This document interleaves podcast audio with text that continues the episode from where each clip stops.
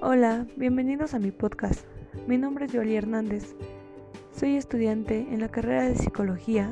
Estoy cursando el octavo cuatrimestre en la Universidad Privada del Estado de México. Hoy tocaremos un tema importante sobre la materia de tanatología, llamado Carta de despedida a mi ser querido. Acompáñenme a escucharlo.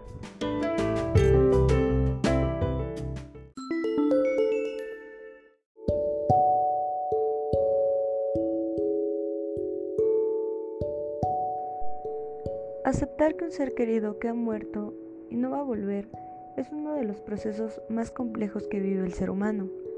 Debido a la situación actual, muchas familias no han podido estar al lado de sus seres queridos para despedirse, abrazarlos y decirles cuántos los quieren. Aceptar que un ser querido que ha muerto no va a volver es uno de los procesos más complejos que vive el ser humano. Debido a la situación actual, muchas familias no han podido estar al lado de sus seres queridos para despedirse, abrazarse y decirse cuánto se quieren. Situación que ha generado un intenso dolor y una complicación para elaborar el duelo. Cuando esto ocurre, las familias se quedan con una sensación de enojo, culpa, frustración y tristeza. Una herramienta muy utilizada en los acompañamientos tanatológicos son las cartas de despedida, ya que pueden resultar de mucha ayuda al doliente que se encuentra atravesando por esta difícil situación.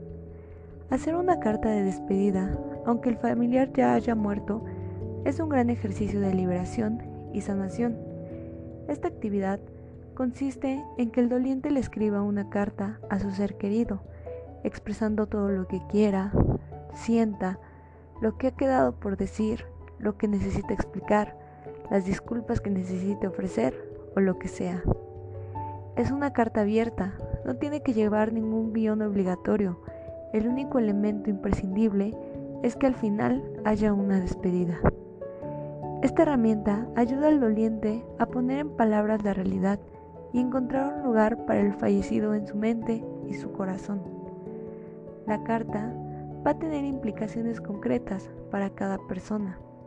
En ocasiones, aparece el miedo que la despedida signifique olvido, pero esto no es así, ya que no se trata de negar el recuerdo, sino interiorizar la idea de que el fallecido no está físicamente presente, pero que se puede encontrar un lugar para él en el corazón. Y así continuar con la vida como a su ser querido le hubiera gustado que lo hiciera. La carta de despedida es una herramienta que puede resultar útil para cualquier doliente.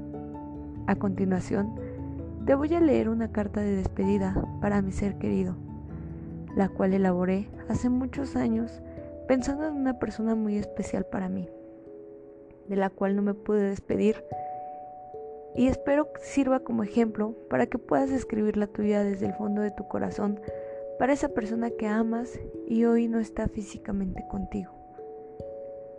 Carta de despedida a mi ser querido. Te escribo para decirte cuánto te echo de menos y toda la falta que me haces cada día.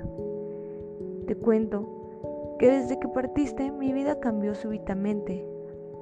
Aún hay veces que siento que todo es un mal sueño y que estás por volver. Aún no me he repuesto de lo sucedido y me duele no haberte podido decir adiós. A veces me siento resentida con la vida por el inmenso dolor que tengo otras veces estoy enojada conmigo por no haber sabido cómo poder prevenir tu muerte. Ahora entiendo, quizá por primera vez, que los seres humanos no tenemos el poder para elegir el momento y el lugar para irnos, porque si eso fuera posible, tú aún estarías conmigo. Quiero que sepas que siempre estoy pensando en ti, aun cuando los recuerdos me entristecen pero en ellos puedo encontrarte y escucharte. Escucho tu risa, tu voz, tu cantar, incluso decir alguna que otra ocurrencia como a ti te salían muy bien. Sé que siempre nos quisimos mucho y por eso no voy a renunciar a vivir y a la esperanza de que un día nos volveremos a ver. Quizá yo más vieja y tú radiante como siempre. Gracias por haberme dejado conocerte por dejarme formar parte de tu historia por enseñarme tanto de la vida. Te prometo que viviré mucho para tenerte mucho que contar el día que yo también vuelva a ser luz. Te amo infinitamente.